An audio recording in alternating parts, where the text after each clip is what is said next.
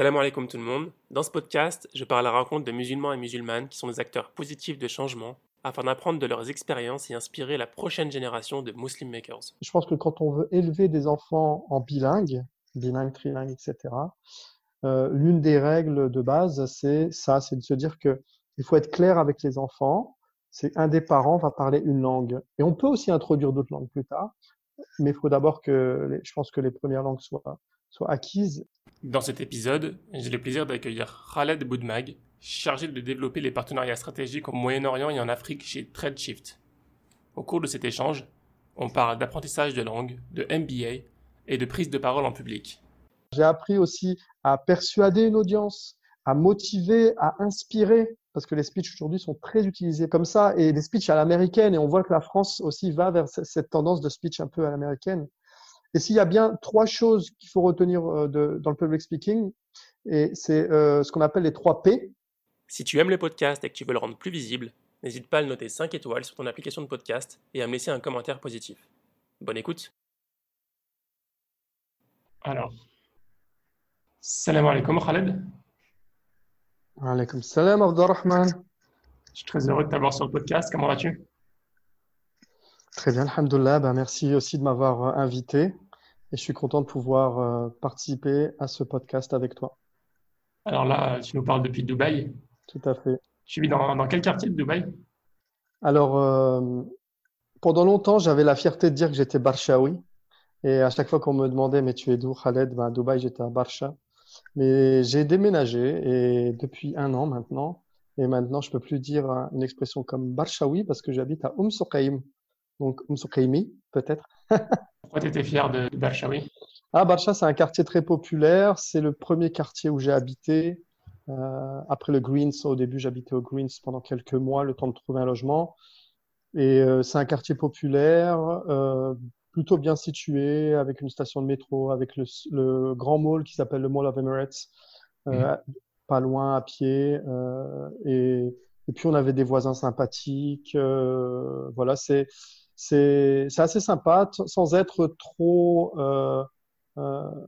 trop, on va dire, dans l'apparence. C'est des tours plutôt de taille, on va dire, modeste, normale, pas trop élevée. Il y a des petites maisons sympathiques mais c'est pas le, le, too much qu'on peut parfois imaginer à Dubaï, où il y a des choses qui sont trop dans le, la grandeur, etc. Donc à Barcha, il n'y a pas la folie des grandeurs. Et j'ai envie de dire qu'aussi, euh, là, je suis parti à Supreme, c'est un peu comme ça, mais bon, c'est un quartier un peu plus résidentiel. Aujourd'hui, c'est un quartier euh, plus euh, authentique. Euh, mmh. où on est, euh, nos voisins ce sont souvent des, des Émiratis, euh, on a des très bonnes relations avec nos voisins. Et je peux avoir, j'ai quelques anecdotes avec les voisins qui sont d'une gentillesse. On est vraiment très content d'être dans, dans ce quartier aujourd'hui. On dit que c'est difficile de se faire ami avec euh, les locaux là-bas. Ils sont très peu nombreux et ils restent entre eux.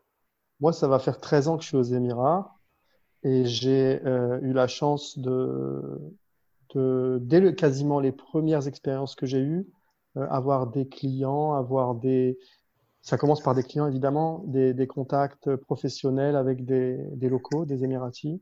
Ça s'est toujours très, très bien passé au niveau professionnel. Et une fois qu'on a ces contacts-là, après, je pense que ça peut euh, permettre d'avoir une passerelle vers le côté professionnel. Et j'ai eu l'occasion de travailler en tant qu'employé pour un, département du gouvernement de Dubaï pendant presque quatre ans. Et euh, pendant cette expérience-là, c'est vrai que j'en ai parlé avec des, mes collègues émiratis et je leur disais, mais vous savez que ce qu'on dit de vous, que vous n'êtes pas approchable, que euh, vous restez contre vous, etc. Et euh, beaucoup m'ont dit, euh, je leur ai dit que je savais déjà que c'était faux parce qu'on est ensemble et on, on, rigole ensemble, on va jouer au foot, etc. Mais c'est l'impression que qui est, qui est donnée. Et ils me disent, mais, mais, mais, mais tu sais, Khaled, quand on va se balader au Dubai Mall, on est entre amis, etc. Il y a des gens qui viennent nous voir. Euh, ils nous parlent comme ça, comme si on était des animaux sortis d'un zoo. Et du coup, mmh. oui, euh, on a un peu du mal quand on est approché par plein de monde et, et c'est un peu bizarre. Donc, euh, on, on, on, évite en fait, on évite. On, et du coup, ça les repousse peut-être être encore plus entre eux ou avec les gens qui, qui côtoient au travail, tout ça. Mais en réalité, Euh, quand on, on a l'habitude, moi je vais dans une salle de sport, il y a quasiment que des Émiratis, ils sont tous super sympas. Euh, il y a évidemment, comme on est en sport, il y a personne qui porte la tenue traditionnelle, euh, tout le monde est en tenue de sport, on peut même pas le savoir, mais quand on discute, c'est des gens comme toi et moi en fait, il y a, rien, rien d'exceptionnel. Notamment peut-être par rapport à Dubaï aussi, il y a certains Émirats où ils ont peut-être plus d'étrangers, donc ils ont plus l'habitude de se mélanger que d'autres. Mais globalement, ça, ça va. Les Émirats ont, ont des statistiques, voilà, euh, qui sont d'environ 10 millions d'habitants. Euh, mmh. Après la crise qu'on vient de connaître du coronavirus, on, je pense que ça a baissé, vu qu'il y a, il y, a une, il y a pas mal de monde qui ont dû euh, rentrer, euh, étant donné qu'il y a eu, euh, comme un peu partout dans le monde, hein, ouais. crise économique, etc. Et donc, étant donné qu'on est dans, dans un pays comme les Émirats pour le travail, essentiellement, et que sans, sans contrat de travail, sans sponsor, on peut pas avoir une résidence. Euh, donc, sans résidence, on reste pas dans le pays. Mais on va dire que ouais, c'est une population qui est estimée à 10 millions et que sur des 10 millions, il y a environ 1 million 100, 1 million 200 000 d'Émiratis sur tous les Émirats. Mmh. Donc, on est dans une situation où plus de 90% de la, où 90% de la population est étrangère. Effectivement, mmh. donc on peut comprendre euh, euh, qu'il y ait des gens qui ne voient jamais d'Émiratis et qui vivent aux Émirats, et que quand on va dans les endroits où il y a des Émiratis, euh, ils peuvent être, euh, ouais, ils peuvent être en, très entre eux et puis très, euh, euh très difficiles d'accès dans ces oui. conditions-là. Oui, tu, tu, communiques avec eux en anglais, en arabe? Ouais, ouais les deux. En, même en français, j'ai des, des, amis émiratis qui parlent français. Ah ouais? Mais ouais, bien sûr. Ils apprennent des langues quand même, euh, comme un peu tout le monde. J'essaie de communiquer en arabe au maximum parce que, parce que vraiment, euh, euh, on est dans un pays arabe et que c'est une, euh, c'est une chance pour moi, qui, ayant, étant né en France, ayant grandi en France, c'est une chance de pouvoir mmh. pratiquer l'arabe au quotidien avec des arabes. Donc, euh, je m'en prive pas autant que possible et euh, généralement, ils, ils, encouragent, ils essayent aussi. Pour eux, c'est plus simple, c'est leur langue maternelle, mmh. donc pourquoi ils parleraient en anglais? Ouais. alors qu'on peut se parler en arabe. C'est un dialecte que tu as dû apprendre, j'imagine. C'est un peu, différent de. Oui, il y a un dialecte, mais c'est un accent. En fait, le dialecte, c'est, c'est un mélange entre un accent particulier où certaines lettres sont, euh, euh sont prononcées différemment et, euh, et puis des, des mots d'origine diverse. Donc là, on parle d'un sujet qui me tient à cœur, qui est euh, le sujet des langues étrangères. Et c'est vrai que dans mon quotidien, j'essaye de, d'appliquer une certaine rigueur, que ce soit pour moi, mais aussi pour euh, mes enfants, par exemple, mmh. pour qu'on ait euh, un maximum de chances d'apprendre euh, les langues étrangères, dont l'arabe en fait mmh. partie. Et euh, j'ai notamment ouvert un institut de langue à Dubaï qui s'appelle Golden Age, qui était une de mes, c'était ma toute première expérience entrepreneuriale. Mmh. Et, euh, et j'ai eu la chance de travailler avec plusieurs profs de langue et plusieurs personnes passionnées des langues étrangères, que ce mmh. soit en arabe, mais aussi euh, en anglais, en français, en chinois, en allemand, en espagnol, en italien, dans les différentes langues qu'on a pu offrir. Et, euh, et c'est vrai qu'une des, une des règles de base dans l'enseignement des langues, c'est d'essayer de, c'est de pratiquer, particulièrement pour moi, parce que mon style d'apprentissage, c'est un style très pratique, mmh. euh, qui euh, casse complètement avec le style euh, qu'on avait en France oui. en France, malheureusement, euh, parce que je suis persuadé qu'il y a beaucoup de monde comme moi, mais en France, malheureusement, l'apprentissage des langues est souvent fait sur les livres. Oui. Euh, je dis, bon, les livres, c'est normal, il faut des écrits, mais on enseigne beaucoup aux gens à écrire, à faire de la grammaire, l'orthographe, ces choses-là, mais les gens ne savent pas parler. Mmh. Et euh, la réalité, c'est que l'enseignement des langues euh, étrangères, je ne parle pas de l'enseignement de la langue maternelle, puisque c'est différent, mais les langues étrangères ont une façon d'être enseignées où euh, la, la, prise de parole, la pratique euh, orale est très importante et malheureusement souvent négligée. Et, euh, et c'est ce qu'on retrouve beaucoup dans les instituts euh, de langue, même en France malheureusement, mmh. où les gens euh, peuvent promettre qu'on va parler en, en, très peu de temps, mais la réalité c'est que le cours ne contient quasiment pas de parler, pas de, pas de pratique de la langue pas de mmh. parole. Et euh, comment est-ce qu'on peut espérer euh, qu'une personne apprenne à parler si déjà dans le cours, il n'y a pas de temps, un temps maximum qui est dédié à la communication verbale? Si tout le cours est autour de, du nahu et du, en arabe, c'est la grammaire, ou la conjugaison, sarf, ou, hmm. et en fait, on se rend compte que, bah oui, on connaît plein, plein de choses, mais bloqué, on est bloqué si on voit un arabe, euh, yes, my name is Khaled, but I don't speak Arabic. Euh, mais par contre, si tu parles, euh, voilà mon nom, mon nom c'est Khaled, mais je ne parle pas arabe. Mais si tu parles, je peux euh, comprendre. Hein. Ça va pas être La pratique de la langue, c'est essentiel. C'est quelque chose qu'il faut mettre en avant et vraiment, s'il y a d'autres spécialistes des langues étrangères qui m'entendent, euh, euh, ils le savent. Euh, et s'ils ne le font pas, c'est un, un, petit rappel que j'ai envie de leur faire passer n'oubliez pas de, de, donner un maximum de temps. Et s'ils le font, bah, c'est très très bien. Et je connais beaucoup de gens dans le, aussi qui sont très bien et qui sont très mmh. très euh, très euh, très capables et très expérimentés dans les langues en France. Et en dehors de, de des cours qu'il y a à la maison avec les parents, toi et, ta femme, vous, vous avez aussi un impact dans l'apprentissage de la langue communiquer en plusieurs langues en plusieurs langues ou... Alors ça, c'est plutôt avec les enfants. Avec ma femme, évidemment, on se parle en français. Vu que oui, là, je veux dire pour les enfants, je parle. En France. Après, les enfants, oui, on a fait un choix. Donc moi, je leur parle en arabe. Mhm. euh, ma femme parle en français essentiellement. Mhm. Euh, euh, on, on, a l'école. Alors, l'école française, c'est en français. Mais mon fils, a, le petit, il a passé beaucoup de temps euh, euh, dans les, euh, les crèches en anglais très tôt. Mmh. Et pareil, quand on lui fait des activités en dehors de l'école, c'est en anglais. Donc il est, euh, on va dire qu'il, le, petit dernier là, il est trilingue par exemple, euh, et sans s'en rendre compte. Tout à l'heure, on lui, on parlait, il y avait un truc avec des dauphins, donc c'était en anglais, delphine, et il me dit Baba, delphine, bil dauphin. Je dis oui, oui, ouais mon fils. Le delphine, c'est bien dauphin. Et tu vois, en fait, il fait ses traductions tout seul. Bon, il a trois ans, hein, trois ans et demi, mais il fait ses traductions tout seul. Il a tout compris. Et puis, des fois, il vient me parler. Je dis non, non, avec papa, tu parles en arabe. D'accord. Et il hmm. m'entend parler français. Et ça ne le choque pas que de savoir que je parle arabe parce qu'en fait, je pense que quand on veut élever des enfants en bilingue, bilingue, trilingue, etc., hmm. euh, l'une des règles de base, c'est ça, c'est de se dire que il faut être clair avec les enfants c'est un des parents va parler une langue. Et on peut aussi introduire d'autres langues plus tard, mais il faut d'abord que, je pense que les premières langues soient, soient acquises. Et, et, et, finalement, sans jamais utiliser de traduction, jamais je dis on dit tel mot veut dire ça. Pas une seule fois.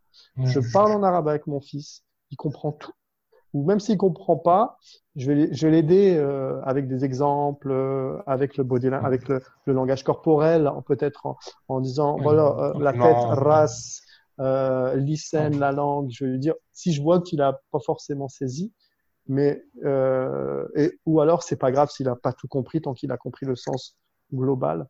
Et, et on se rend compte que ouais, bah, les enfants, c'est des éponges, ils apprennent très vite, ils sont capables de, de passer d'une langue à l'autre. Et et et c'est pas forcément plus compliqué, mais ça nécessite quand même une rigueur, donc et une organisation.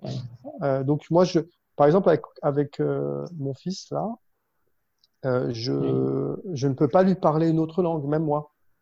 Je, notre relation est en arabe. Je, n'arrive même pas à, à lui parler dans une autre langue. J'ai, déjà essayé, ça me fait vraiment très bizarre. Ça bloque. C'est très bizarre. Hein. C'est très bizarre c'est un trésor de parler plusieurs langues très jeunes comme ça. C'est des, des, choses où les gens luttent euh, après euh, au collège, au lycée, ils passent des heures et des heures à essayer d'apprendre, ils pourra passer ce temps à apprendre d'autres choses. Mmh. Ouais, moi je me, je me souviens, euh, moi j'ai eu une éducation très francophone avec mes parents, on parlait tout le temps français, mes frères et sœurs, tout le monde, et donc on était vraiment nuls en arabe, hein. c'était vraiment catastrophique. Et je me souviens la première fois où j'ai commencé à apprendre les lettres de l'alphabet arabe à l'âge de 17 ans. Euh, je pense qu'en quatre heures, je connaissais l'alphabet arabe. J'étais capable de déchiffrer euh, des choses en arabe sans comprendre, hein, mais toujours avec ce qu'on appelle, avec les accents, ce qu'on appelle les harakat. Et, euh, mais, il y a plein de lettres que je ne savais pas ou pas prononcer ou très mal prononcer. Je me souviens euh, que j'étais au lycée, donc à 17 ans, et que je m'exerçais tout seul à essayer de faire le ain, par exemple. Ain. Et ce qui est bien, c'est que moi, je suis originaire de Lille, dans le nord de la France et qu'à Lille, on a un dialecte ch'ti qu'on apprend, alors qu'on a appris forcément, les Lillois se reconnaîtront, parce que on habite, en tout cas moi, j'ai grandi dans, dans, des villes où il y avait beaucoup de ch'tis quand j'étais plus jeune et euh, les voisins, euh, le, le, marchand, etc. Donc on a appris évidemment le, le ch'ti et le, mot, il y a plein de mots avec le un en fait, hein.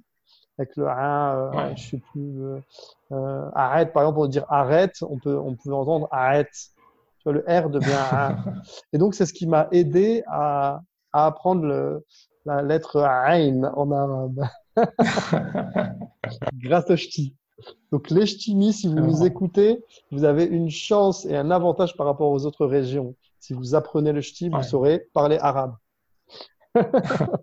Écoute, euh, Khaled, en général, je commence par cette question au tout début, mais, mais bon, c'était tellement passionnant de parler des langues, parce que c'est un sujet aussi qui m'intéresse beaucoup que je t'ai laissé en parler. Mais est-ce que tu peux nous en dire un maximum sur toi en 30 secondes, pour qu'on sache un peu euh, qui tu es? 30 secondes, c'est vraiment pas beaucoup de temps donné pour quelqu'un comme moi. Donc ça fait. Euh, donc moi, je suis originaire de, de Lille en France, là où j'ai grandi avec mes parents. Je suis d'origine algérienne. En Algérie, euh, donc ma famille vient de l'est algérien, Constantine Skida. Mhm. Et euh, j'ai travaillé presque 10 ans à, à, Paris, 9 ans à Paris, dans l'informatique. Mon background, c'est informatique, euh, dans l'ingénierie informatique pour être plus précis, et même la programmation, puis la, la gestion de projet. Et j'ai eu une opportunité d'aller à Dubaï en 2007 pour, euh, avec une société anglaise euh, ensuite avoir la chance de continuer ma carrière et de vivre à Dubaï depuis bientôt 13 ans.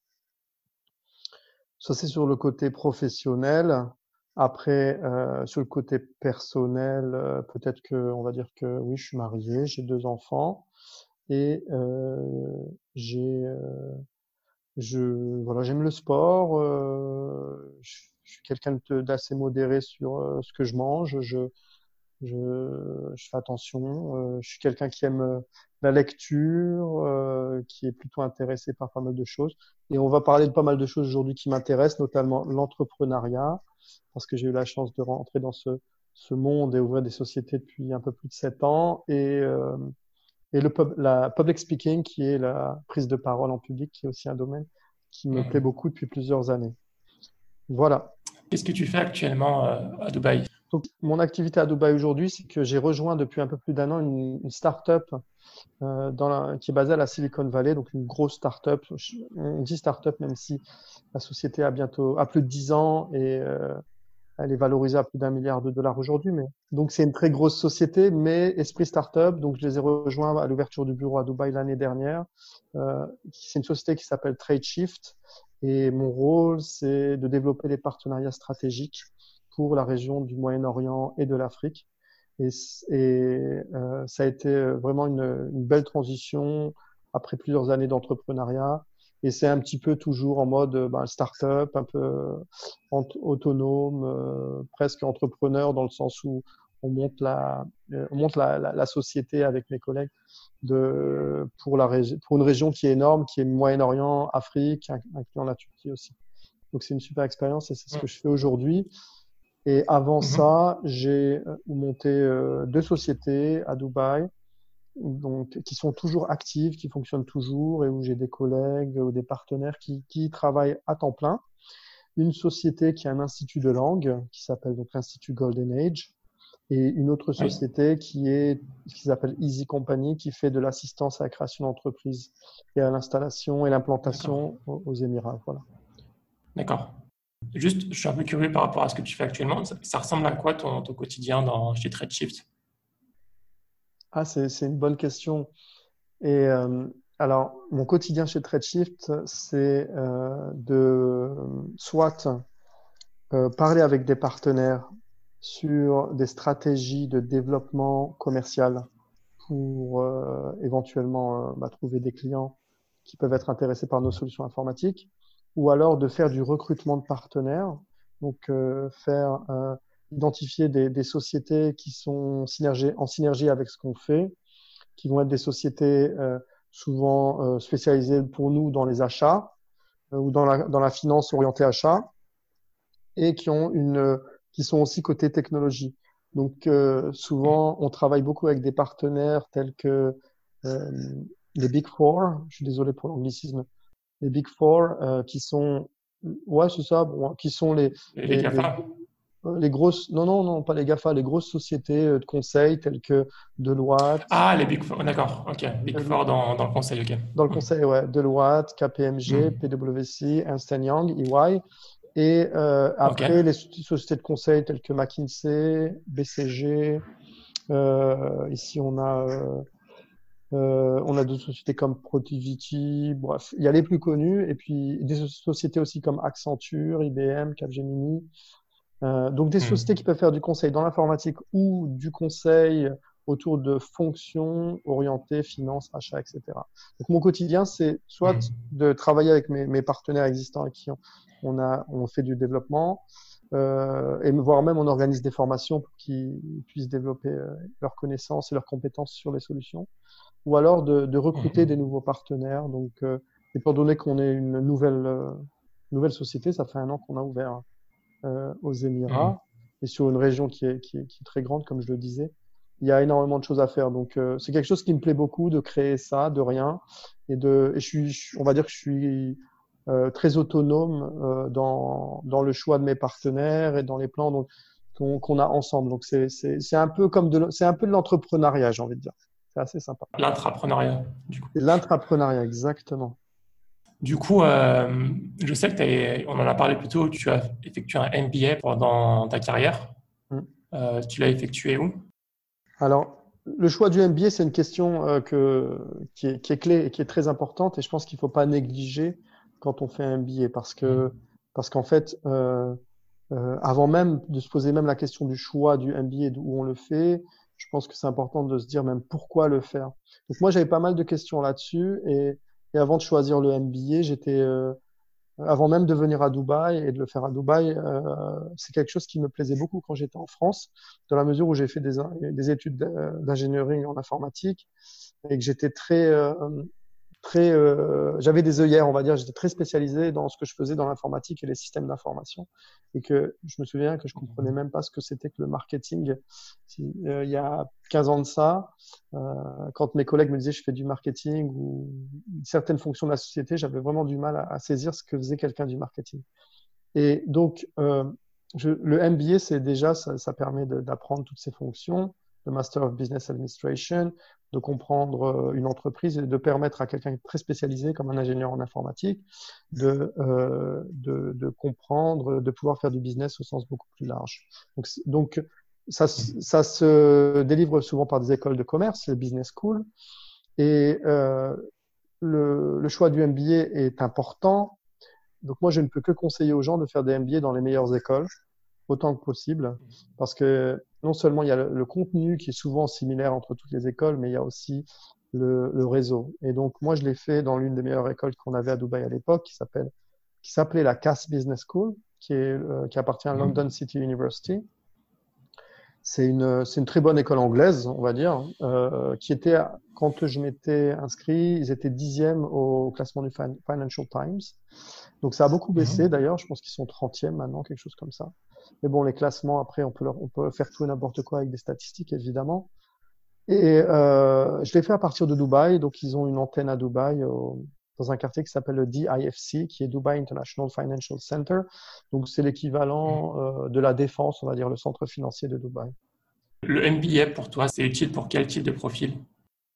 Alors, le MBA, de par mon expérience maintenant, j'ai eu mon MBA en 2011, du moins j'ai terminé mes études en 2011.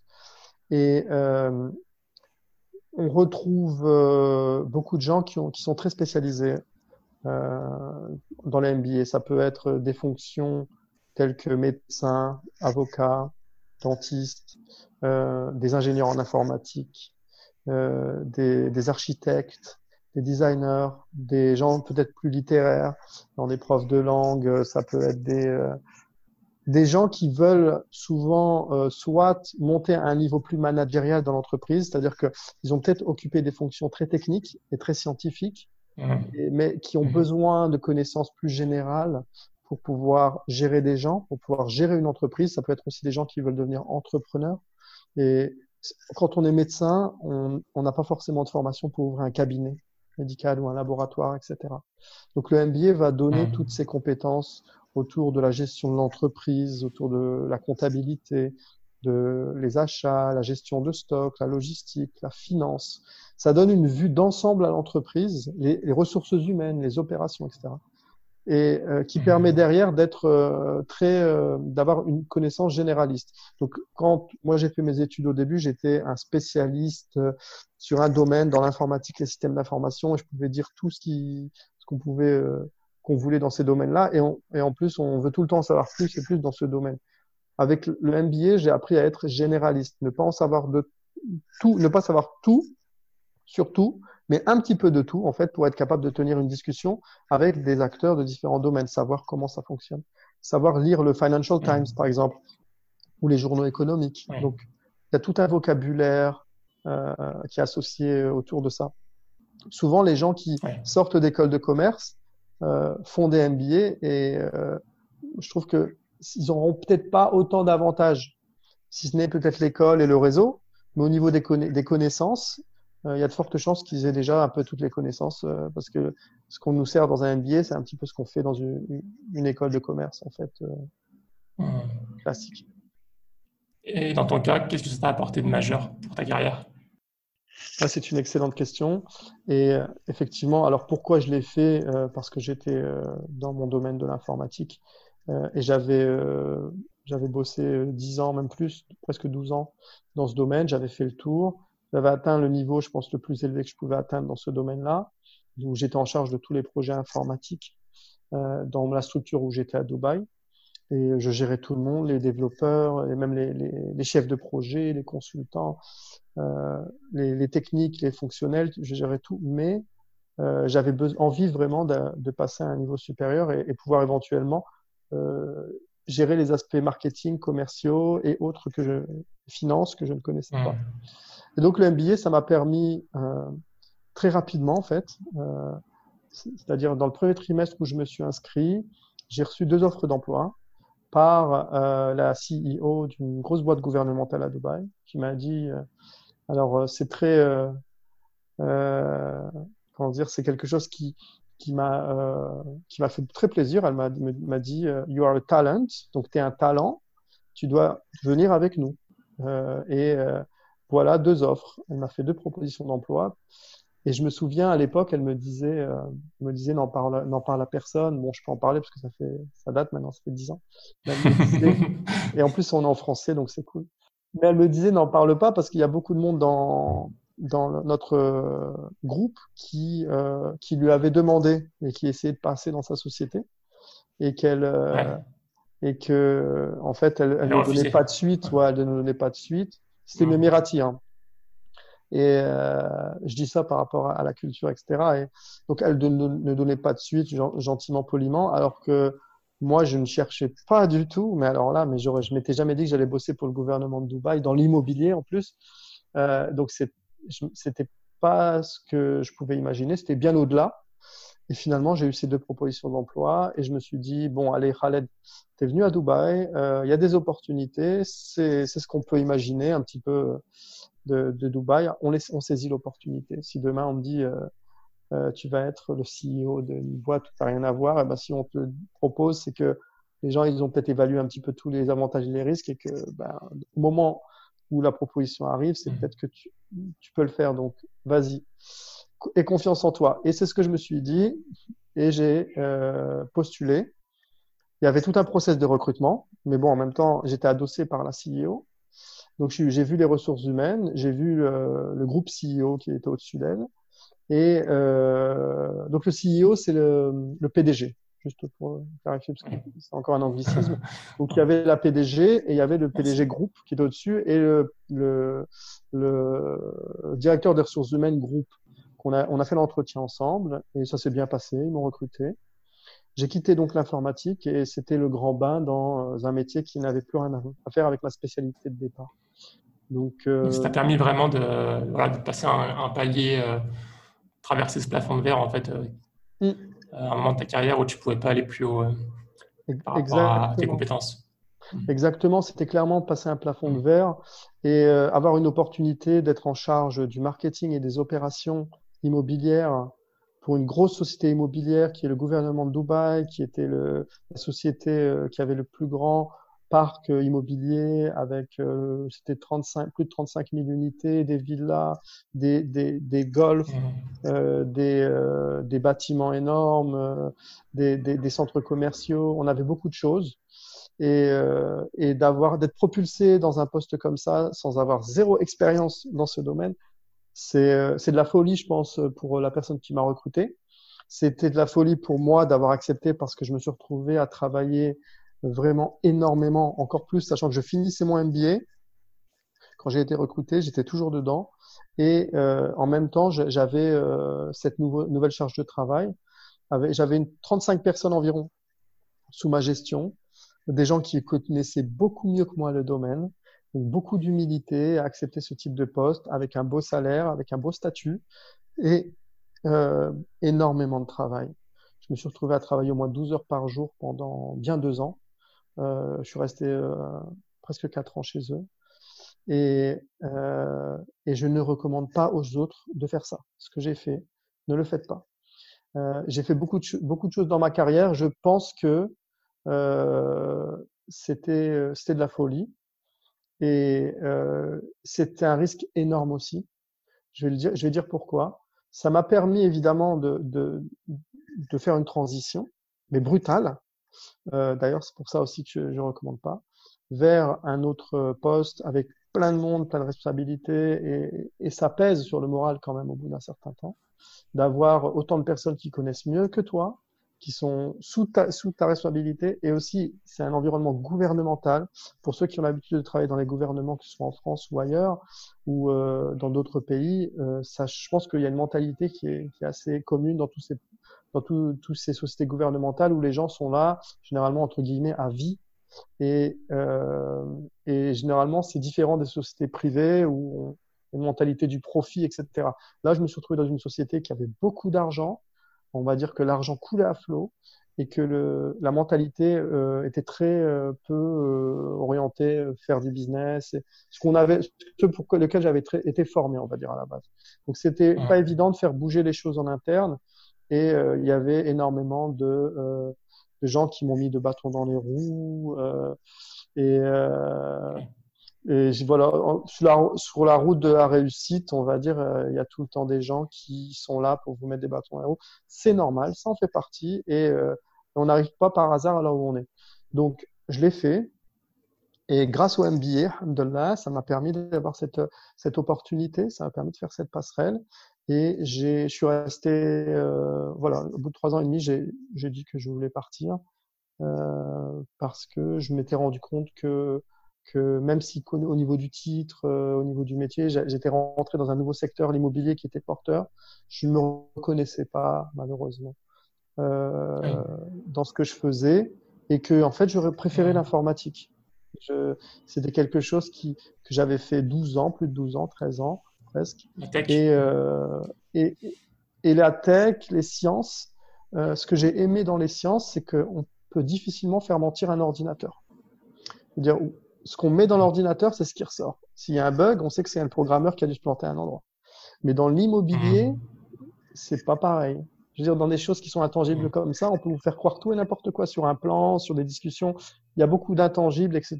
Et, et bizarrement, euh, j'ai préféré à ce moment-là partir en me disant que je serais, je préférais euh, travailler avec euh, avec l'informatique. Et je me suis dit, il y a quelque chose qui mmh. j'avais en moi qui était l'entrepreneuriat. Que, et j'avais fait dans mon MBA une spécialisation sur les stratégies, oui, stratégie, sur le marketing et l'entrepreneuriat. Et j'avais un projet qui était d'ouvrir un institut de langue. Et c'était mmh. c'était ça qui me tenait à cœur. J'avais accumulé de l'argent pendant cette expérience euh, dans l'immobilier. Et je me suis dit, euh, ben, allons-y euh, avec mon, mon associé Samy, euh, qui aussi était un très bon ami. On, on, en a bossé pas mal de temps ensemble et on s'est dit, allez, on ouvre cet institut de langue, Golden Age, et ça a été mon expérience entrepreneuriale. Et c'est comment, c'est voilà comment j'ai quitté, euh, j'ai quitté cette euh, cette société et comment j'ai essayé aussi d'utiliser les compétences que j'ai pu acquérir euh, pendant le MBA. On, voit que tu as, cherché quand même, euh, au bout de quelques années, à chaque fois, à trouver l'équilibre entre, dans la première boîte, c'était l'équilibre travail et perso, j'imagine. Tu avais trop de travail. Et 12 heures par jour, c'est beaucoup.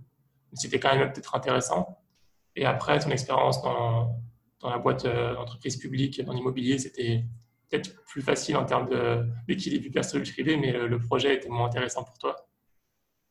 Alors, en réalité, j'ai envie de dire que c'est malheureux, mais bon, j'aime beaucoup le travail. J'ai dit que c'est malheureux parce que peut-être ma femme qui est un peu moins contente, mais j'aime beaucoup travailler. et, euh, et j'aime et euh, ma femme aime bien dire que parfois je peux être un peu ennuyeux parce que parce que voilà, je peux écouter des, des podcasts euh, qui sont plus orientés euh, sur des domaines qui ou qui vont m'apprendre des choses. J'aime bien apprendre en fait. Donc moi, tout ce qui est intéressant, où on apprend des choses, euh, je peux passer du temps dessus et le travail, si je vois que j'apprends, si je vois que j'évolue, je peux rester 12 heures, même plus, ça ne me dérange pas en fait. J'ai pas trop de soucis là-dessus.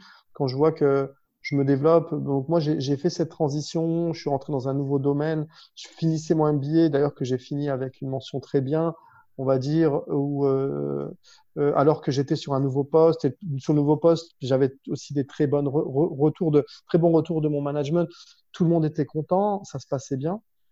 Donc c'est et, euh, et à l'époque j'étais pas marié d'ailleurs euh, et j'ai j'ai fait tout ça et ça ne me c'était pas trop le temps. À côté de ça, j'ai aussi organisé organisé euh, beaucoup d'activités avec euh, des amis, avec les, pour aider les gens qui venaient aux Émirats, etc. Donc j'ai toujours mmh. été, on va dire, hyper actif sur tous ces plans. Mais là, la raison pour laquelle je suis passé à l'entrepreneuriat et que j'ai quitté le domaine de l'immobilier, c'est que je trouvais qu'il y avait des choses qui, ne collaient plus avec mon, avec mes valeurs peut-être avec mon intégrité, parfois euh, devoir dealer, vendre des propriétés à des gens qui sont un peu bizarres, euh, qui ont des centaines de millions, mais moi ça ne m'intéresse pas. On va dire qu'on soit clair, l'argent c'est juste un outil qui permet d'être de vivre correctement, qui permet de peut-être d'aller dans des beaux endroits, d'avoir des beaux vêtements, d'avoir une belle maison, mais ça ça n'apporte pas forcément plus de valeur à la personne qui en a. Je veux dire, ça, mmh. ça a juste de la valeur sur un compte bancaire, point barre. Donc, si quelqu'un vient me voir qui a beaucoup d'argent, mais qui fait des choses qui, personnellement, sont au contraire à mes valeurs, ou si quelqu'un met en mm. avant l'argent pour dire qu'il est supérieur à X ou Y, je ne suis pas d'accord. Et généralement, si ça, on insiste, s'il y a beaucoup trop de, euh, de, de, de, personnes comme ça autour de moi, généralement, ça ne m'intéresse pas et je préfère, euh, je préfère m'en éloigner. Moi, je, je, suis plus dans, dans, dans, la valeur des personnes, euh, euh plus que, que ça. Donc c'est un petit peu ce que j'ai retrouvé avec mes clients et avec ce que je voyais dans l'immobilier et c'est pour ça que je pense que j'en suis j'en suis parti et pour l'entrepreneuriat c'était c'était euh, c'est un deuxième risque que j'ai fait que je ne conseille pas encore une fois à ceux qui m'écoutent. Euh, et je peux aussi expliquer pourquoi. Euh, on va dire que j'avais une formation dans l'informatique. J'étais spécialisé dans l'informatique. J'ai fait une bascule j'ai changé complètement après 12 ans où j'étais spécialisé, j'ai fait une transition dans l'immobilier qui n'était pas forcément nécessaire, sauf que j'ai eu une belle, belle offre, mais qui était aussi très risquée. Je l'ai fait et au final, j'ai décidé de devenir entrepreneur ni dans l'informatique et ni dans l'immobilier, qui étaient deux domaines que je connaissais, où j'avais suffisamment travaillé, mais dans le domaine de l'éducation et des langues étrangères. Et euh, mmh. aussi simple que cela puisse paraître, tout le monde demain peut se dire, allez, je vais devenir, je vais lancer un institut de langue ben c'est très compliqué. Ça reste un domaine sur lequel il faut avoir des compétences au niveau de la connaissance du marché, au niveau de la connaissance des programmes, au niveau de la connaissance des opérations. C'est très compliqué. Et ça ça, ça m'a pris quand même pas mal de temps avant de pouvoir euh, maîtriser ce domaine et, euh, et, pouvoir faire décoller euh, la société qu'on avait faite. Donc voilà. Par rapport à ton MBA, tu, tu avais quitté ton job précédent pour le faire? Ouais, alors moi, quand on regarde mon parcours, on peut voir que j'ai fait beaucoup euh, d'études euh, après le travail, comment on appelle ça? Euh, Des cours, euh, cours du soir, etc. Je suis partisan de ces trucs-là, de, des cours du soir, du développement en parallèle du travail, parce que je pense que euh, on a besoin de l'expérience professionnelle et il y a des choses qu'on acquiert dans le milieu professionnel qu'on ne peut pas acquérir par les études, par l'académique. Donc le temps professionnel pour moi il est hyper important et, euh, et j'ai eu la chance d'avoir euh, suivi euh, les, les, études d'ingénieur en informatique avec le CNAM en cours du soir quand j'étais à Paris. Et ça m'a donné la chance d'appliquer immédiatement tout ce que je faisais pendant mon travail la journée et de continuer à évoluer et d'apprendre énormément. Et, mmh. et, ensuite, quand j'ai voulu faire le MBA, je me voyais pas faire un MBA et puis m'arrêter, arrêter tout ce que je faisais. Donc, j'ai pris, euh, j'ai fait un executive MBA. Donc, c'est un MBA euh, qui était en partiel, qui a duré deux ans et qui, pour mmh. moi, euh, était, euh, était le meilleur moyen de d'allier, de, de continuer à acquérir de l'expérience professionnelle qui est hyper importante, comme je le disais, en plus d'avoir un diplôme. Et c'est vraiment ma recommandation à, un peu à, à tout le monde, c'est d'essayer de, d'acquérir un maximum d'expérience professionnelle. Euh, et on peut faire des choses en plus. Après, tout le monde n'est pas n'a pas cette capacité. Euh, je le reconnais. Donc, euh, je pense qu'il faut prendre la, la, la, meilleure décision en fonction de son sa façon d'apprendre, en fonction de son temps, en fonction de ses, ses ressources disponibles. Et il y a des gens qui préfèrent se retrouver dans un campus et se poser pendant 12 mois ou 10 mois à faire un MBA. Je respecte, je respecte tout le monde. Mais moi, ça n'a pas été mon cas et, et, je suis très content de ce que j'ai fait. Donc, je continue à travailler avec la boîte d'informatique quand j'ai commencé mon MBA. Et ensuite, j'ai basculé dans l'immobilier. J'ai fini mon MBA euh, dans cette boîte d'immobilier.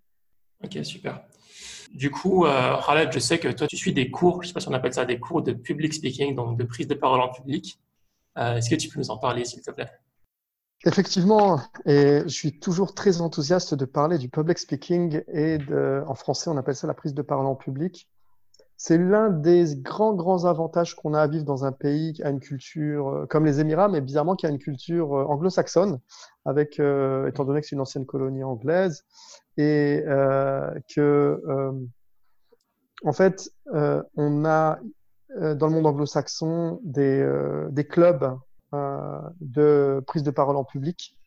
C'est un peu similaire à aller dans une salle, s'inscrire dans un club de foot ou dans un club de basket ou de tout autre sport.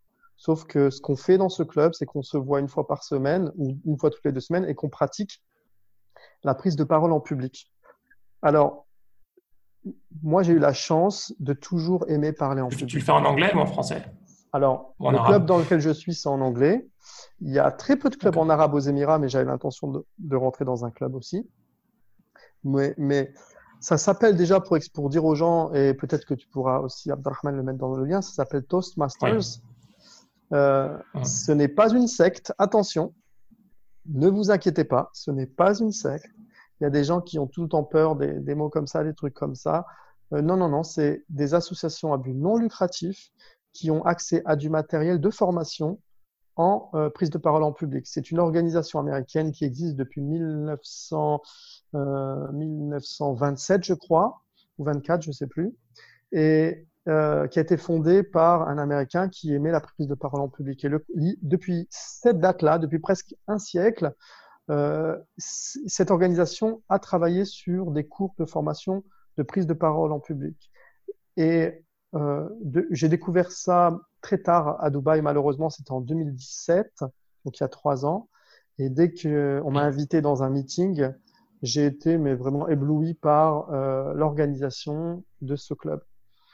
Donc, euh, il, y a, il y a, je pense qu'il y a plus de 16 000 clubs dans le monde. Il y a plus de 400 000 membres dans le monde. Il y a un championnat annuel, championnat mondial du meilleur euh, public speaker.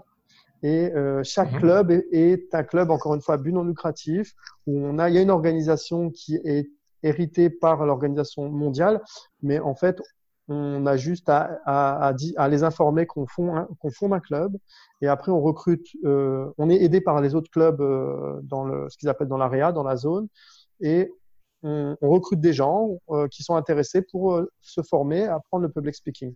Et à chacun des meetings, mhm.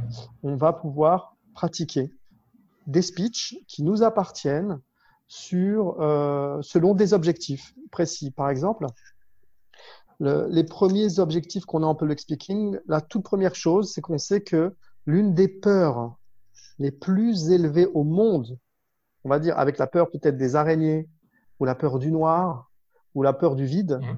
c'est ce qu'on appelle la glossophobia. la phobie de la prise de parole en public. Et je suis sûr qu'il y a plein de monde qui l'ont parce que justement dans les, rapports et les recherches, apparemment, c'est quelque chose de très commun. Comme je disais au début, moi j'ai eu la chance d'avoir toujours aimé la, prise de parole en public au point où j'ai j'ai eu la chance d'être délégué de classe, euh, d'avoir des, euh, de représenter mes, mes petits mes camarades et de de parler euh, de parler assez facilement, mais sans savoir l'organisation. à ce moment-là, je ne savais pas que c'était du, que ça s'appelait la prise de parole en public. C'était une compétence euh, à part entière. Exactement, je ne savais pas, je ne savais pas non. Je savais que euh, de par certains cours de philosophie qu'on avait eu, mais bon, moi j'étais scientifique, vu que j'ai fait un bac S, spécialité maths, etc., très dans les sciences, mais euh, en philo, je savais qu'il y avait un truc qui s'appelait la rhétorique, et je me disais, il doit avoir des moyens d'apprendre cette rhétorique, ces techniques de, grands orateurs euh, euh, grecs, euh, gréco-romains, etc. de l'époque. Et malheureusement, je suis sûr que dans le monde musulman et dans le monde arabe, on a aussi la poésie, on a eu des très très grands orateurs. Mais bon, étant donné qu'on a grandi dans, dans un monde, dans le monde occidental, on, a plus accès aux grands orateurs euh, de la rhétorique grecque, etc. Et donc je savais que ça existait, mais je, je, je ne savais pas qu'il existait des clubs pour pratiquer. Et donc, ça, c'est l'information que je donne aujourd'hui parce que euh, quand j'en parle autour de moi, il y a beaucoup de monde qui ne connaissent pas. Et je suis membre de deux clubs Toastmasters à Dubaï. Le premier s'appelle euh, DIS, DIC2, qui est Dubai Internet City 2. Donc, c'est dans le quartier Internet City. Et l'autre club s'appelle euh, The Gardens, qui est dans un, pareil, qui a Media City. Et, et mon club, mon club, ma maison, c'est DIC2, vu que je suis l'ancien président du club. Euh, et que euh, j'essaie toujours d'avoir des fonctions pour aider le club. Et juste comme je disais, les bases de la public speaking pour euh, briefer un petit peu les gens qui vont écouter, qui, qui aient l'opportunité d'apprendre deux, trois choses.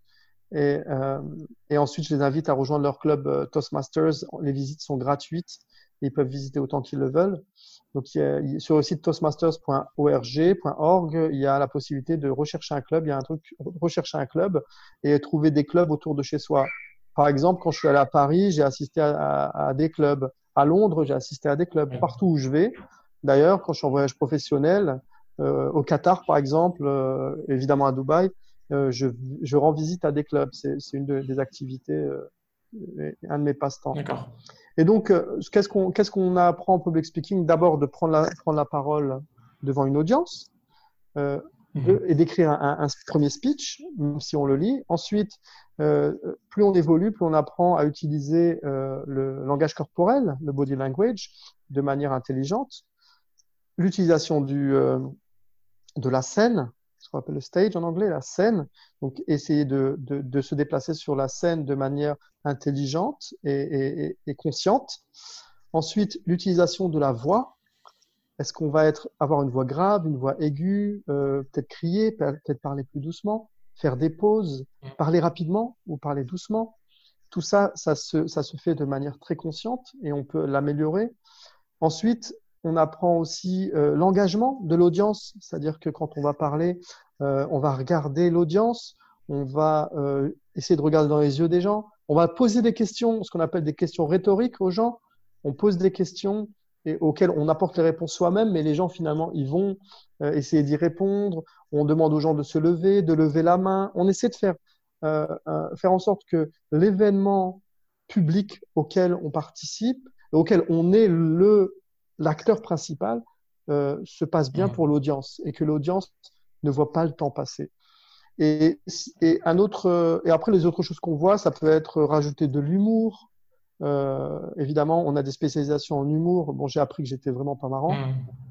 Ça, c'était une confirmation parce que ma femme me disait tout le temps, Khaled, c'est pas marrant, mais bon, heureusement que je suis là.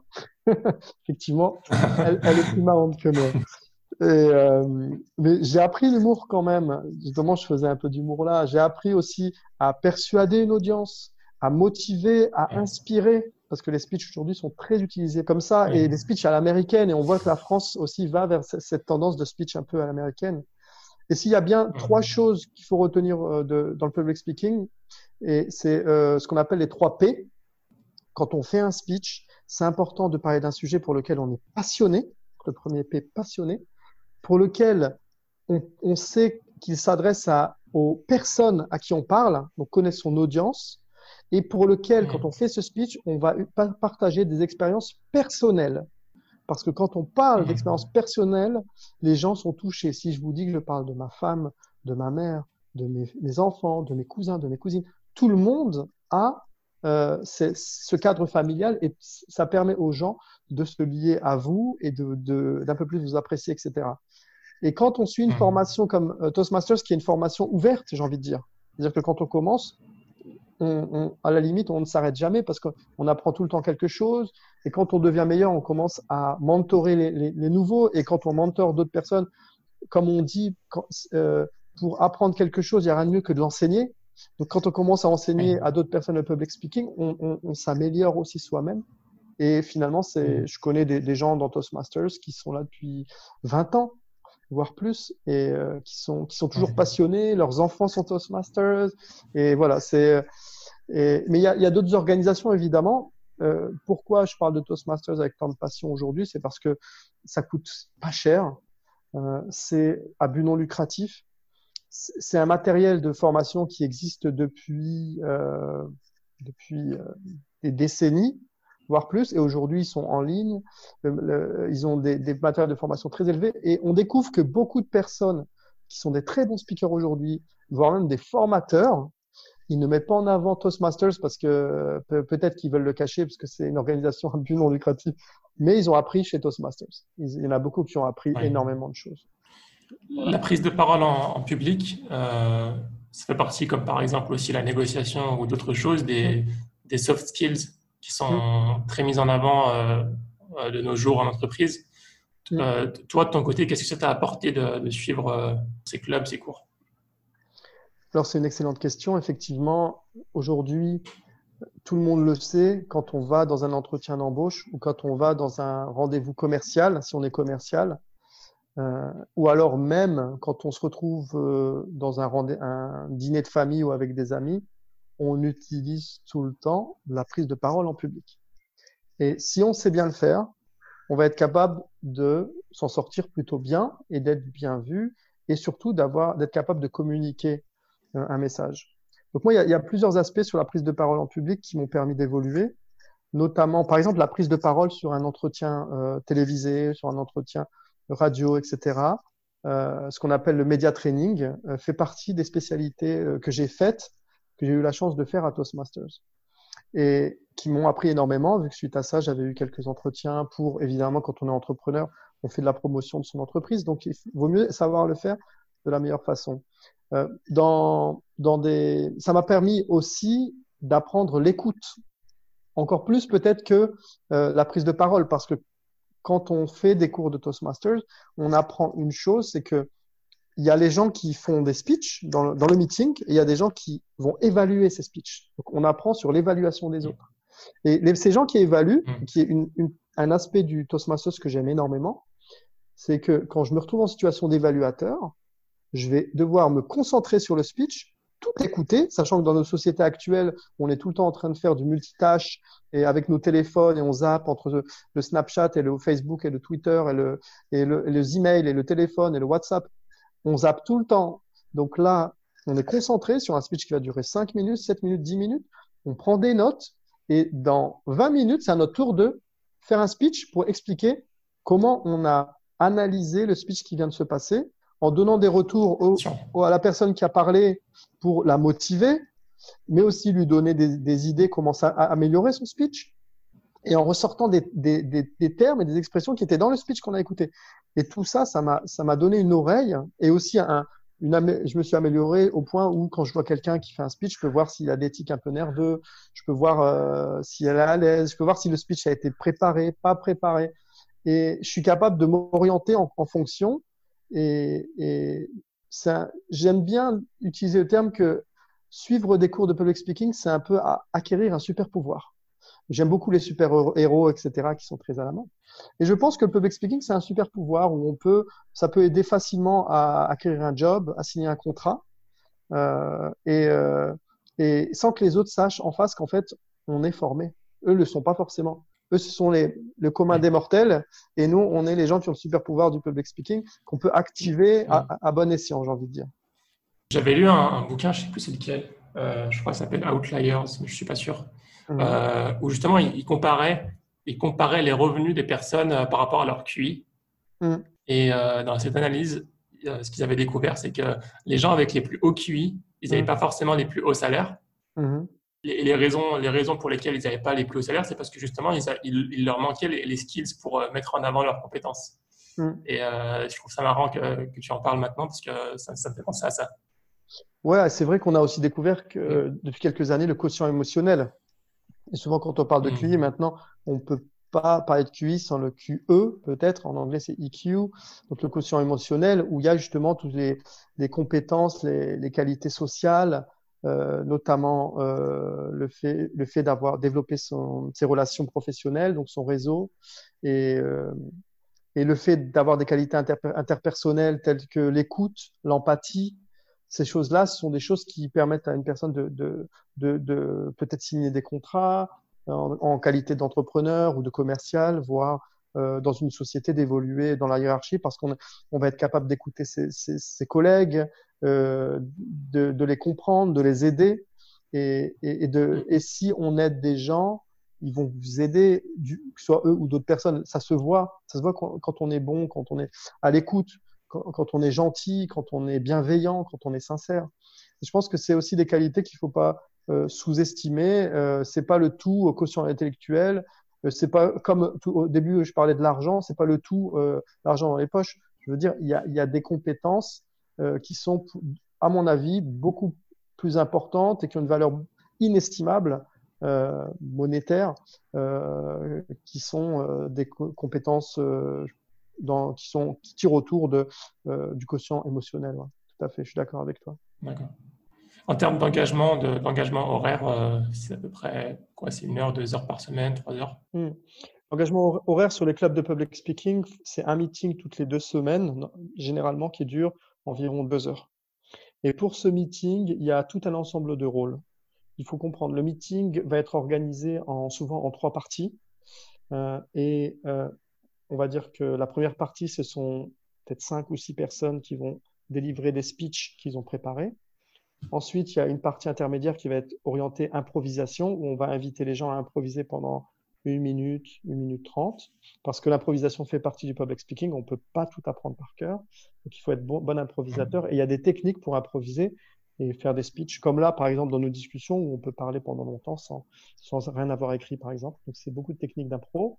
Et la dernière partie, ça va être euh, les évaluateurs qui vont qui ont eu le temps justement d'écrire un petit speech et qui vont faire un speech d'évaluation. Donc quand on regarde ces gens-là, plus il y a des rôles, par exemple, il y a un timer, il y a, il y a une personne, il y a, le il y a un président de club, il y a des rôles un peu plus exécutifs qui sont un peu plus prenants. Mais si on prend les rôles nécessaires dans ce meeting, les gens qui vont vraiment devoir préparer quelque chose vont être les, les gens qui vont faire avoir un speech. Donc, on va avoir un speech peut-être une fois par mois ou une fois tous les deux mois. Donc, quand on a un speech, là, il y a un petit peu plus de travail. En plus des deux heures, on va devoir passer un certain temps pour préparer son speech. Et donc, comment on fait pour préparer un speech? C'est une bonne question. Il faut dire que, on va dire que un speech, c'est un peu comme une chanson, ou c'est un peu comme un film, ou un, court métrage peut-être.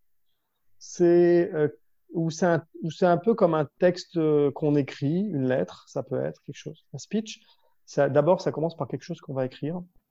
Euh, sur un thème en particulier. Et généralement, quand on écrit un speech dans le cadre du club euh, de public speaking, on a un objectif. Donc le premier objectif, comme je disais, c'était par euh, ce qu'on appelle icebreaker chez Toastmasters, qui est de briser la glace et de venir parler devant une audience. Donc, comme je disais tout à l'heure, utilisons les trois P du speech pour le choix du sujet et de dire que on va parler d'un truc qui nous passionne, on va parler d'histoire personnelle et on va parler de quelque chose qui peut être intéressant pour les personnes qui vont écouter. Euh, et donc, euh, souvent, le premier speech, c'est se présenter à l'audience, dire voilà, je m'appelle un tel, un tel, etc. Parce qu'on va parler devant des inconnus dans un club où on est nouveau. Et euh, c'est toujours un club nouveau? Quand on arrive la première fois, le premier speech, icebreaker, oui. Après, moi, ça fait trois ans que je suis dans le, un peu plus, moi, trois ans que je suis dans le même club, mais il y a eu, il y a tout le temps du turnover. Il y a des gens qui viennent, surtout aux Émirats, parce que ben, les gens, quand ils perdent leur travail, ils s'en vont, quoi. Ils cherchent, ils cherchent six mois et après ils s'en vont. Donc, donc il y a tout le temps du, du turnover. Mais c'est ça, voilà, il y a tout. Il faut prévoir, ça dépend les gens. Après, après avoir écrit le speech, il faut s'entraîner à, à, le répéter de manière, euh, on va dire, mmh. euh, comme si on était en, en, réel, dans le cas réel, c'est-à-dire euh, euh, parce qu'en fait, la clé du public speaking, c'est la préparation. Faut pas se le cacher. Quelqu'un comme Steve Jobs, quelqu'un comme Tony Robbins, ou qui sont les plus grands speakers français Malheureusement, je ne sais pas trop, mais j'imagine que même les plus grands speakers français, on va dire Emmanuel Macron, euh, euh, le président français aujourd'hui, s'il fait un speech, sachant qu'il écrit a priori ses speeches tout seul, euh, il les répète, il les prépare, il répète devant des gens qui vont lui dire oui c'est bien, non c'est pas bien, revois ça, etc. Mmh. le travail qui est fait en amont, c'est un petit peu comme euh, l'iceberg, on va dire euh, euh, on va dire, euh, il y a la face cachée de l'iceberg, elle est énorme. Il y a énormément de travail pour arriver un jour et délivrer un speech. Comme ça. Donc, euh, sachant que le speech, il va être enregistré, il va être mémorable. Comme, comme tu disais, il y, a la, il y a la partie aussi impro qui peut s'améliorer, peut faire beaucoup de différence. Comme tu disais, un dîner en famille, une, une, intervention télévisée, quoi que ce soit. Mm. il y a une bonne partie d'impro qui se travaille aussi. Exactement, exactement. C'est mm l'improvisation, c'est, elle, fonctionne bien dans les dîners en famille ou dans le cadre professionnel quand on nous lance sur un sujet qu'on ne connaît pas, qu'on n'est pas prêt, sur lequel on n'a aucune, aucune inspiration. Je me souviens une fois, parce qu'on on a les, les, concours annuels de club, et si on gagne dans le club ou si on est dans les, les deux premiers, on peut aller au niveau de la zone qui regroupe 5-6 clubs. Si on, si on est premier ou deuxième, on va aller au niveau de, euh, niveau du dessus, euh, qui regroupe plusieurs zones, après, etc., jusqu'au niveau national, et après national au niveau international, etc. Et moi, je me souviens avoir fait un, le concours de mon club euh, au niveau de l'improvisation la première année où je me suis inscrit. Et je me souviens que le sujet, c'était euh, euh, euh le bonheur. Donc, je traduis de l'anglais, mais ça veut dire en gros le bonheur. c'est la bonne santé et une mauvaise mémoire. Et en fait, le truc, c'est quand on fait le concours d'improvisation, je dis maintenant, je dis Abdelrahman, tu as une minute, le bonheur, c'est la bonne santé et une mauvaise mémoire. À toi. Stress. Donc moi, j'étais là et je me disais, alors, en plus, c'était en anglais. Euh, bon, je parle, je parle évidemment euh, couramment anglais, mais j'ai eu du mal à capter ce qu'il voulait dire par là. Donc, le bonheur, santé, mémoire. OK. Et, et je me souviens que j'ai 10 euh, j'ai 15 secondes pour organiser mes, mes pensées et commencer mon impro ensuite. Et j'ai eu 15 secondes de blanc, quoi. Je me dis, attends, moi, j'aurais jamais dit que le bonheur, c'était ces choses-là. et, et c'était une erreur. Et puis, j'ai parlé de je ne sais quoi et, c'était lamentable. Et évidemment, je suis pas allé au, tour d'après. mais, mais quand on, après, avec l'expérience du, euh, du, du, club et tout ce que j'ai appris, euh, maintenant, si on me proposait la question, évidemment, je m'en serais sorti largement mieux en prenant on peut dire le contraire, on peut dire non, ce n'est pas ça. et après, on peut aller dans le sens qu'on veut finalement, parce que l'idée, c'est de parler, c'est tout. On, on va pas. L'idée, c'est pas d'avoir raison. Et c'est surtout pas de, de, montrer sa science ou autre. L'idée, c'est d'être capable d'avoir un discours intelligible qui, où les gens vont mmh. vous écouter et ils vont, ils vont apprécier euh, votre point de vue. Donc, euh, j'aurais pu juste, juste, éventuellement donner ma définition du bonheur, j'aurais pu parler de la santé, de l'importance de la santé, j'aurais pu parler du, des problèmes de mauvaise mémoire. Bref, j'aurais pu. Il y a, y a des, tellement de choses. Ou j'aurais pu mmh. parler de, euh, de quelque chose qui a rien à voir. Parce qu'au final, euh, l'idée c'était juste d'improviser, donc j'aurais pu dire oui, ben, je reviens d'un voyage en France et puis euh, euh, ça s'est bien passé. Donc effectivement, on était heureux pendant ce voyage. bon, j'ai visité un malade dans un hôpital. Bref, on peut, mais il faut avoir un minimum d'expérience et de, de connaissance de l'improvisation évidemment pour pour faire ça. D'accord. Bah, écoute, Khaled, merci pour ton retour par rapport au public speaking, à la prise de parole en public. C'est un sujet qui, moi, me passionne personnellement et D'ailleurs, je, considère à m'inscrire chez Toastmaster pour euh, développer mes compétences en public speaking. Pour terminer, est-ce que tu aurais un livre ou deux ou un podcast, quoi que ce soit, à conseiller à nos auditeurs?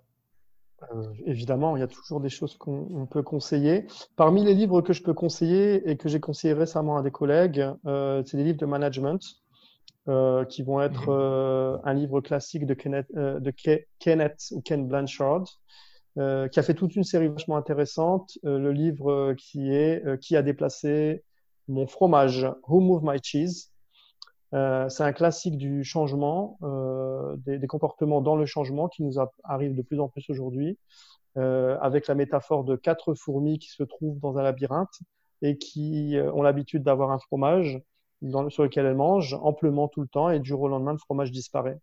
Et on voit comment c'est, en fait, ces quatre couples de fourmis, on voit comment chacun des couples de fourmis vont aller se perdre dans ce labyrinthe et réagir vraiment différemment avec ce changement imprévu. Donc c'est un livre que, que j'ai lu il y, a, il y a très longtemps, il y a plus de dix ans, et j'ai eu l'occasion de le recommander à une personne récemment qui m'en a donné des bons retours. Donc c'est toujours bien de le recommander et ensuite d'aller vers euh, la série, ce qu'ils appellent le One Minute Manager de Kenneth Blanchard, où il y a des bons conseils en management, en gestion, donc c'est souvent en anglais, et je pense que ça a été traduit en français, et notamment la gestion, ce qu'on appelle le monkey management, qui est la gestion, euh, gestion de, de, du, des tâches au quotidien et gestion, euh, s'assurer d'être capable de déléguer, etc. Euh, donc ça, c'est voilà, au, niveau, au niveau business. Je recommande ce livre. Après, moi, je lis beaucoup, beaucoup, de, beaucoup de livres comme ça, en fait. Actuellement, je suis en train de lire, lire une biographie de Elon Musk parce qu'il est un peu médiatisé et c'est intéressant de savoir ce qu'il fait avec ses projets SpaceX, Tesla, etc. C'est un petit peu aussi le côté start-up et entrepreneur. Et voilà, voilà. Bon, il y a pas mal de choses, mais j'encourage les gens évidemment à lire. En termes de podcast, euh, la podcast que j'écoute souvent, c'est Tim Ferriss. C'est en anglais. Euh, Tim, Ferriss.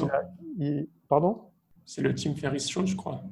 Tim Ferriss Show, exactement, qui est l'auteur du livre euh, le Four Hours. Euh, Four Hours Body. Donc, euh, en fait, euh, au départ, lui, c'est quelqu'un qui fait uh, work, Four Hours Work Week, la semaine de 4 heures.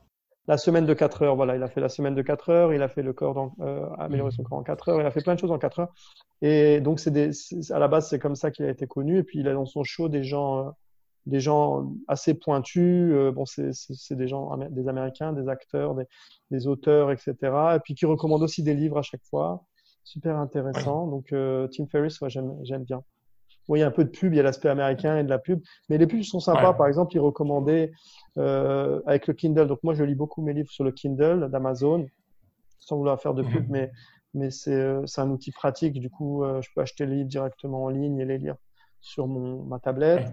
Et ensuite, euh, tu peux les lier avec Audible, par exemple, Audible, qui est euh, l'outil qui permet d'écouter en, en audio et de mhm. suivre, par exemple, quand tu es en train de faire du sport et que tu veux avancer sur un livre tu peux euh, aller en audio, euh, il va reprendre exactement où tu t'es arrêté, donc c'est magnifique. Et ce que je mmh. recommande aussi, c'est euh, des cours de lecture rapide avec notre ami Mohamed Koussa, champion du monde de lecture rapide. Qui donne des cours aussi en France. Et je conseille fortement les cours de lecture rapide pour avoir l'essence de ces livres, en, en, avoir un maximum en un minimum de temps c'est exceptionnel. D'accord. Très bien. Bah, merci beaucoup, Khaled. On peut t'ajouter sur LinkedIn? Évidemment. Je suis sur LinkedIn, Khaled, Khaled Baudemar. Ok, très bien. Bah, écoute, Khaled, merci pour ton retour d'expérience et tous tes, enseignements, ton retour d'expérience sur le public speaking. C'était super intéressant. Je te remercie beaucoup. Et, euh, et, je te dis à bientôt, Inch'Allah, à Dubaï, pourquoi pas? Inch'Allah, si je suis dans le coin. Merci Abdelrahman. Si tu viens à Singapour, n'hésite surtout pas à me contacter. Ben, avec plaisir, j'espère passer à Singapour. Euh, évidemment, c'est c'est pas trop loin des Émirats, même si c'est pas à côté non plus. Mais euh, c'est quand même, hmm. c'est quand même euh, plus à portée que qu'en partant de France. Donc évidemment, si j'ai l'opportunité, avec plaisir. Et merci pour cette interview, pour ce, ce podcast. félicitations pour tout ce que tu fais. Et c'est une bonne chose de, de, donner la voix à, de me donner la voix à moi et à d'autres personnes qui, qui peuvent euh, apporter euh, un petit peu leur, euh, leur pierre à l'édifice et motiver les jeunes en France, les personnes qui sont peut-être qui se disent peut-être que c'est compliqué, c'est difficile d'y arriver et non, restons positifs. On peut y arriver, tout est possible et voilà, si on peut donner l'exemple, moi si mon expérience inspire d'autres personnes, je serais vraiment même une seule personne, ça, ça me fera vraiment plaisir et vois que les gens, il ne faut pas qu'ils hésitent à me contacter sur LinkedIn. Si je peux aider, euh, c'est tout le temps avec plaisir. Merci pour ton temps. Je te dis à bientôt, Inch'Allah. À bientôt, Mohamed. Comme salam. Merci d'avoir écouté cet épisode. J'espère qu'il t'a plu. Si c'est le cas, encore une fois, n'hésite surtout pas à le partager à ton entourage et aussi à mettre 5 étoiles sur iTunes si ce n'est pas déjà fait. À dimanche prochain, Inch'Allah. Salam alaikum.